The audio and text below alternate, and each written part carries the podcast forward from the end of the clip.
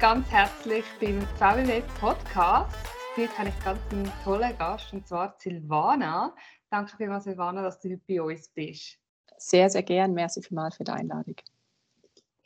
Silvana, ich weiß noch nicht sehr, sehr viel über dich. Ich tue mich damit bewusst nur oberflächlich über meine Gäste informieren, weil ich es sehr spannend finde, wenn meine Gäste selber erzählen, was sie machen. Ich weiß aber, dass du in der IT-Projektleitung schaffst bei der Polizei Basel-Land und du hast den Bachelor abgeschlossen in Wirtschaftsinformatik an der HWZ. Kannst du mir ein bisschen erzählen, wie dein Werdegang ist? Was machst du aktuell? Wie bist du zu der Informatik gekommen? Genau, also ähm, wenn man wirklich wie das Rad rückwärts äh, beginnt. Ich bin seit fünf Jahren jetzt IT-Projektleiterin bei der Polizei Basel-Landschaft. Das sind die ohne Tesla. Eben die äh, Tesla sind bei den Basel-Städten im Einsatz. Und ähm, habe dann, das Studium war, hat äh, bei uns vier Jahre gedauert, also quasi recht schnell, als ich IT-Projektleiterin geworden habe, gesagt, ich möchte noch was machen. Und das war auch sicher der, der Hauptgrund dafür. Also wenn man fragt, wie bist du in die IT reingerutscht, dann ist es genau das. Ich bin reingerutscht und äh, hatte nicht irgendwie als Kind schon die Idee, ich werde ähm, im Bereich der, der IT unterwegs sein. Ähm, wie bin ich reingerutscht? Davor war ich noch IT-verantwortlich bei einer Rechtsschutzversicherung in Basel. Und dort habe ich dann wie auch schon gemerkt, da muss noch irgendwas gehen. Es ist wie der Deckel drauf. Also man kann sich wie nicht weiterentwickeln mit dem nicht technischen Hintergrund, den, den ich hatte. Davor war ich äh, im Bereich HR, IT-Consultant, habe wie HR, Lohn, äh, Lohndatenbanken quasi aufgesetzt, war aber auch wirklich direkt beim Kunden. Und äh, ich glaube, so wirklich der Beginn, wenn ich so zurückdenke, war in, in Deutschland bei einem Automobilzulieferer. Dort waren wir für das gesamte Managementsystem zuständig. Da ging es ums Qualitätssicherung. Und das waren so die ersten wirklichen Berührungspunkte mit, mit der IT, mit Software. Wir hatten Produktionsfirma auch in äh, oder Produktionsstandort in Japan. Und dann sagt der japanische Kollege, ja, da hat es komische Zeichen in der Software. Und ich habe ja. gedacht, naja, deine Sprache sind komische Zeichen für mich, bis ich dann wirklich wie festgestellt habe, wir haben es analysiert und dort haben wir festgestellt, dass die Software die japanischen Zeichen hat nicht umsetzen können. Und das war so, glaube ich, so der erste, so ein Schlüsselmoment mit dem Verständnis zwischen IT und eben äh, Business, die sich dann auch manchmal nicht ganz so klar ausdrücken können. Und ähm, jetzt habe ich so von der IT-Schiene erzählt, aber ja, ich habe wirklich einen geisteswissenschaftlichen Hintergrund. Ich habe Politikwissenschaften studiert mit Nebenfächern Wirtschaftsgeografie und Kunstgeschichte in München. Das ist auch schon äh, fast zwei Jahrzehnte her. Und äh, genau, und dann war ich noch in Belgien, europäische Verwaltungswissenschaften und dann, ich glaube, hereinrutschen trifft es, dann ja, macht man so einen Schritt nach dem anderen und dann irgendwann äh, landet man als IT-Projektleiterin bei der Polizei. Ist sicher auch ein sehr spannendes Fachgebiet, also Polizei. Das ist nicht etwas Alltägliches, nehme ich jetzt mal an. Du, du triffst es wirklich auf dem, auf dem Punkt. Es ist ähm, sehr, es ist ein 24-Stunden-Betrieb. Ähm, Polizisten wissen wirklich nie, was, was sie erwartet äh, bei ja. einer Schicht. Ähm, es sind natürlich klassisch die, die, die Frontpolizei, die Sicherheitspolizei, die man so in Uniform kennt aber natürlich auch der ganze Bereich der, der Kriminalpolizei, der Ermittlungen, Betäubungsmitteldienst, natürlich die ganze Thematik Cybercrime, die immer weiter aufkommt, aber nicht zu vergessen die Verkehrspolizei, die dafür sorgt, dass, ähm, dass es läuft auf den Straßen und, und all die anderen, auch ja, auch, auch eine Logistik, die sicherstellt, dass ähm, bei einer nächtlichen Aktion auch Verpflegung dort ist, also die weit, die weitreichende wirklich Möglichkeiten auch bei der Polizei sind sehr, sehr eindrücklich. Und es ist natürlich, bin wie eine Art doppelten Männerdomäne unterwegs, also einmal IT und dann kombiniert mit der Polizei. Das mhm. Ist da manchmal schon auch das, das Salz ähm, in der Suppe, was es durchaus ähm, ja, spannend und interessant macht. Mega, ja, also so wie du erzählst, das ist wirklich sehr, sehr spannend. Also, also so dein Fachgebiet finde ich spannend, plus dann noch deine Branche, wo du tätig bist. Also ich glaube, die Kombination ist wirklich sehr interessant. Du hast schon ein bisschen erzählt, wie du zu der Wirtschaftsinformatik gekommen bist. Das ist sehr eindrücklich, auch wenn man so denkt, wo du angefangen hast und wo du jetzt bist. Das ist wirklich äh, sehr spannend. Wir, wir, sagen ja immer so, für Quereinsteiger ist Wirtschaftsinformatik auch sehr interessant. Und äh, wie hast du es wahrgenommen, wo du zu der Wirtschaftsinformatik gekommen bist? Ist es für dich auch, hast du auch ein bisschen kombinieren, dein Wissen von vorher, oder hast du es anders wahrgenommen? Ähm, als ich dann wirklich mich befasst habe, welches, welches Studium möchte ich machen oder wie, wie, wie sieht meine Weiterbildung aus, ich hatte noch einen CRS im Bereich IT-Management gemacht. Das war dann schon mal ganz okay, aber ich habe gemerkt, es braucht mehr Tiefgang. Und da muss ich sagen, habe ich mich schon nicht ganz herangetraut an die, an die reine Informatik. Und äh, wenn im Studium in der Wirtschaftsinformatik habe ich genau das, das gemerkt, was du auch beschrieben hast. Es ist die, ja, es ist, es ist die Mischung aus beiden Welten. Man kann natürlich mit der Berufserfahrung, man in eigenen, eigenen Fächern tut man sich einfacher mit Organisationsentwicklung, Prozesse, eben Projektmanagement, ich meine, das ist mein täglich Brot. Und auf der anderen Seite hat man dann ähm, das ja, das sehr technische, das, äh, den, die Schwerlast Informatik mit Coden, mit Programmiersprachen lernen. Und ähm, da habe ich persönlich sicher meine, meine Grenzen erfahren. Von dem her bin ich froh, dass ich genau Wirtschaftsinformatik genommen habe und nicht, äh, nicht reine Informatik. Ich glaube, ja. ich wäre wahrscheinlich nicht ganz so gut dort aufgehoben. Ja, also das, das Beste aus beiden Welten, genau, das ist sehr, ja. die Kombination, das ist wirklich sehr interessant. Du hast vorher schon erzählt, aber du, bist, äh, du, du empfindest immer noch sehr, dass du in einer Männerdomäne unterwegs bist und ich glaube, die ICT-Branche an sich ist immer noch männerdominiert. Wir dürfen aber feststellen, dass weitaus mehr Frauen in der ICT-Branche tätig sind oder in Ausbildung als noch vor einigen Jahren. Ähm, es geht natürlich nicht allein um die IT-Branche, sondern auch die Verankerung von der ICT in den Unternehmungen. Wie erklärst du dir den Wandel oder die Entwicklung? Was macht für dich persönlich äh, auch die IT-Branche für Frauen interessant? Ich glaube, was, was sicher der Wandel in der Gesellschaft, man hat die klassischen Berufsbilder oder die klassischen Rollen sind wie aufgebrochen und in beide Richtungen. Das, ich glaube, das eine, was sehr, sehr positiv mit reinspielt und das andere, was ich eben selber mit erfahren durfte, ist einfach die unglaubliche Möglichkeiten an Aus- und Weiterbildungen. Also als ich vor 20 Jahren begonnen habe, war das schon nicht mehr ganz so, du lernst deinen Beruf oder du machst das Studium und dann bist du dort für immer, bis du quasi in Pension gehst. Und das hat sich enorm gewandelt. Und das finde ich eben genau dieser Quereinsteiger kommt dann dem wie nochmal zu gut oder, oder kann sich nochmal besser zur Geltung bringen. Und was macht es natürlich interessant? Also ich meine, IT, ICT, der ganze Bereich, der Digitalisierung, die digitale Transformation. Es ist wirklich in aller Munde, es ist omnipräsent. Es ist ein Taktangeber, also man kann sich weder die eine noch die andere Richtung verschließen. Also ich kenne noch Polizisten, die mir erzählt haben, sie hatten fünf Funkgeräte. Wenn man der Sechste war, ist man dann zur Telefonzelle gefahren und hat von dort aus die Einsatzleitzentrale angerufen. Das ist heute nicht mehr vorstellbar. Heute hat jeder Geschäftstelefon, hat sämtliche Apps, kann Abklärungen machen, alles, alles mit einem, mit einem Smartphone. Also von dem ja. die Entwicklung und ähm, ja, es wird, es ist nicht mehr die IT, die irgendwo ein paar Server parat macht und die so nebenbei läuft, sondern wenn man auch einfach die Entwicklung sieht. Es gibt immer mehr CIO-Stellen, also IT gewinnt immer mehr an Bedeutung und das, glaube ich, hat dann schon seinen, seinen gewissen Reiz und seine gewisse Strahlkraft nach außen. Ja, auf jeden Fall. Vielleicht auch, ich, manchmal sieht man das nicht auf den ersten Blick. Ich glaube, IT oder ICT-Branche ist noch, noch nicht so, ich glaube, wie du sagst, die Strahlkraft kommt noch nicht ganz durch. Dass, dass man wie eben dahinter sieht.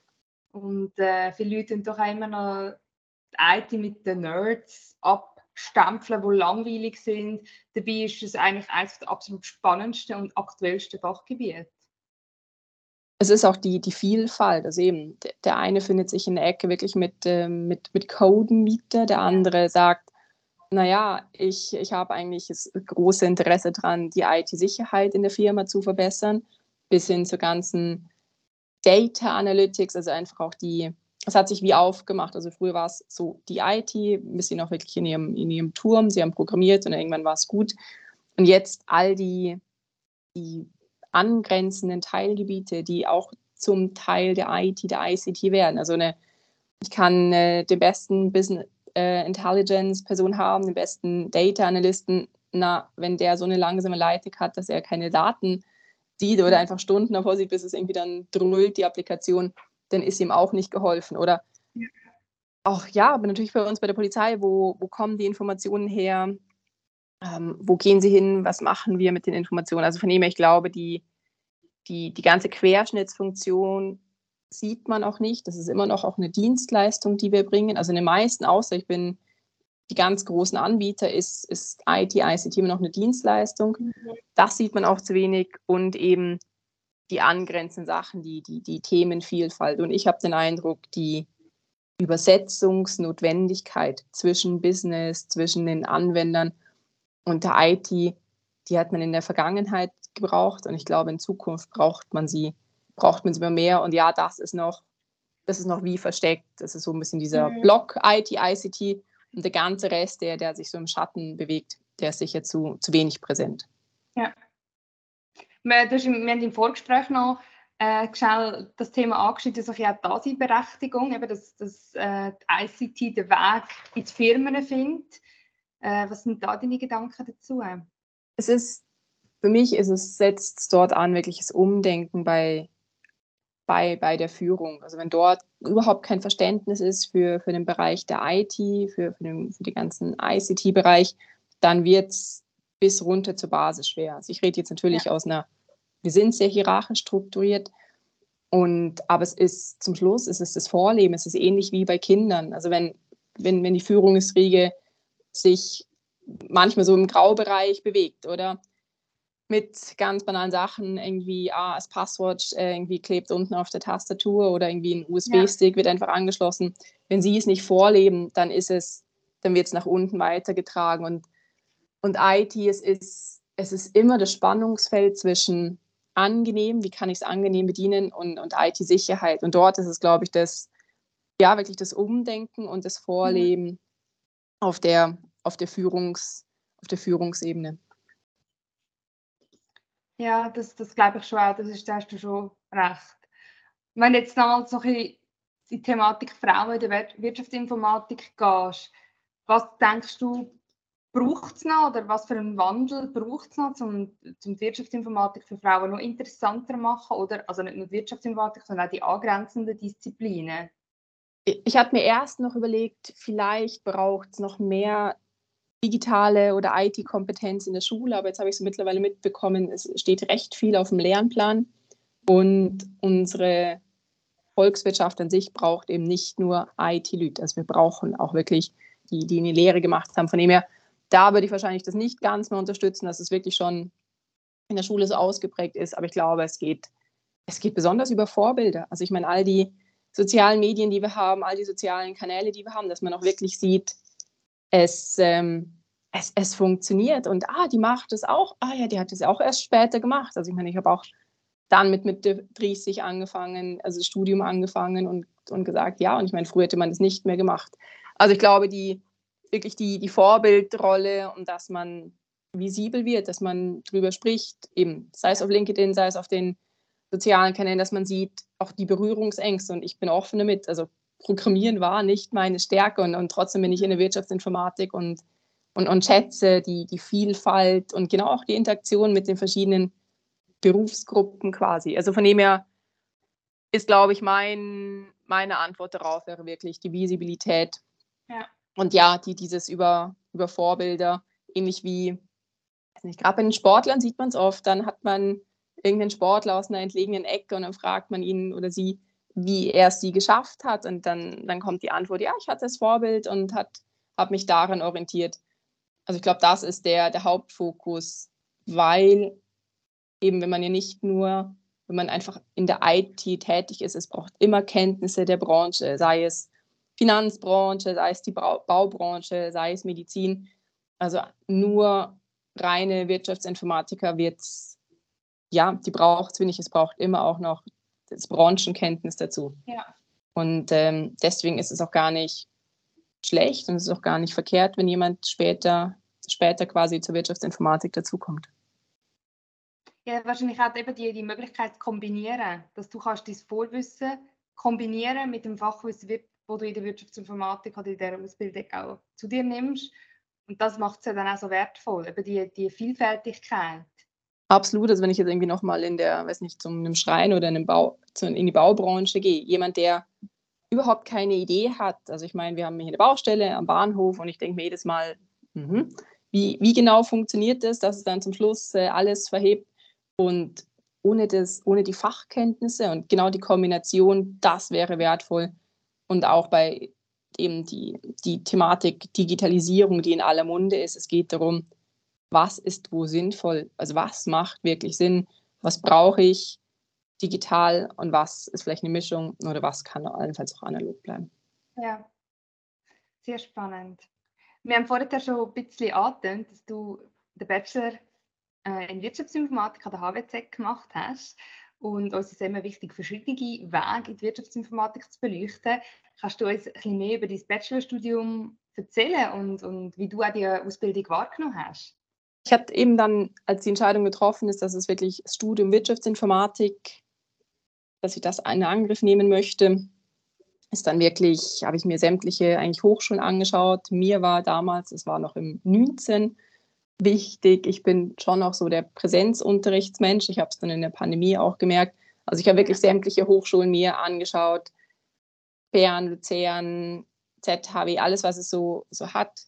Und für mich war wirklich HWZ ausschlaggebend. Einmal die, die Lage, es ist direkt am, am HB. Ähm, ich hatte feste Tage, es war immer Dienstagabend und am Donnerstag. Also ich war über vier Jahre gestreckt. Und ja, mit Mitte 30 sagt man nicht, ich habe einen Studentenjob, sondern ich habe einen richtigen Job und das Studium nebenbei. Also ich hatte das 90 Prozent Pensum beibehalten.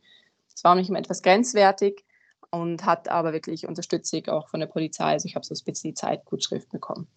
Und ansonsten, ich würde es ich wieder machen, aber genau in dem Rhythmus. Für mich hat es sehr, sehr gut gepasst, am Dienstagabend und am Donnerstag den ganzen Tag ähm, Schule, Schule zu haben. Man hat sie wirklich auch also noch eine schöne Unterbrechung quasi vom Arbeitsalltag und ich, ich glaube, wie in jedem Studium, es gibt die, die, äh, die Hochphasen und die weniger guten Phasen. Mhm. Dann kam natürlich gerade mit dem ersten Semester Pandemie und wir waren dann, ich glaube, ein Semester auf jeden Fall, wenn nicht sogar zwei Semester eigentlich komplett im Homeschooling. Mhm. Und dort hat man auch plötzlich gemerkt, was es bedeutet, fast vier Stunden also es war auch für die Dozenten nur vier Stunden einfach einem Online-Unterricht zu folgen und es fehlt die Interaktion, also gerade beim Programmieren, wieso bricht mein Code ab, kann mir jemand irgendwie helfen?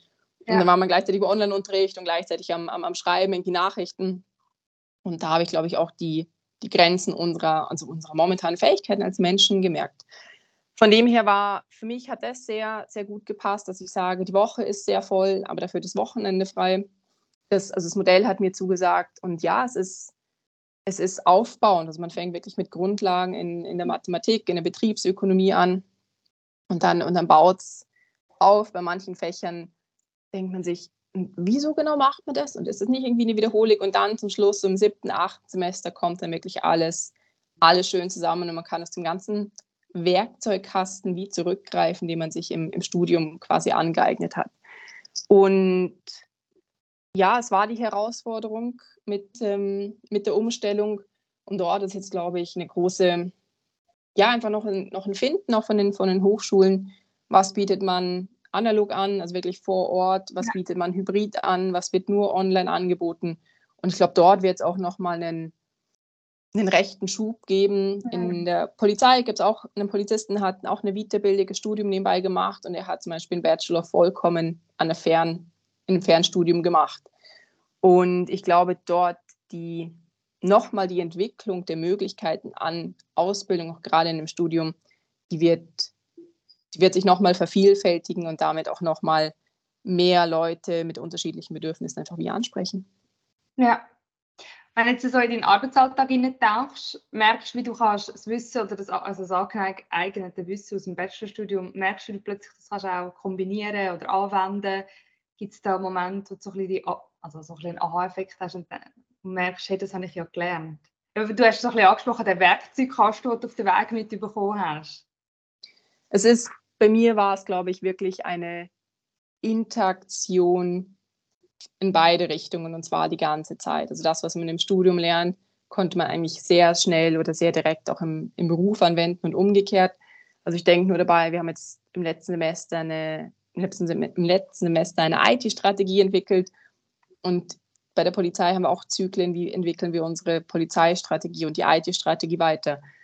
Auf der anderen Seite das ganze Thema IT-Sicherheit. Wir haben jetzt auch ein IT-Sicherheit-Audit quasi durchführen lassen. Also von dem her, es, es ist wirklich, wenn ich wirklich drüber nachdenke und eben auch der, im Vorfeld mit der Fragestellung, ist es eigentlich täglich die, Inter, die Interaktion oder dass das Studium, dass ich das Studium mitnehmen kann, sei es mit, wie zeichne ich Prozesse in der richtigen Notation, wie, was macht eigentlich ein Enterprise-Architekt, wie müssen wir uns aufstellen, damit wir wirklich unsere, unsere Mitarbeitenden abholen.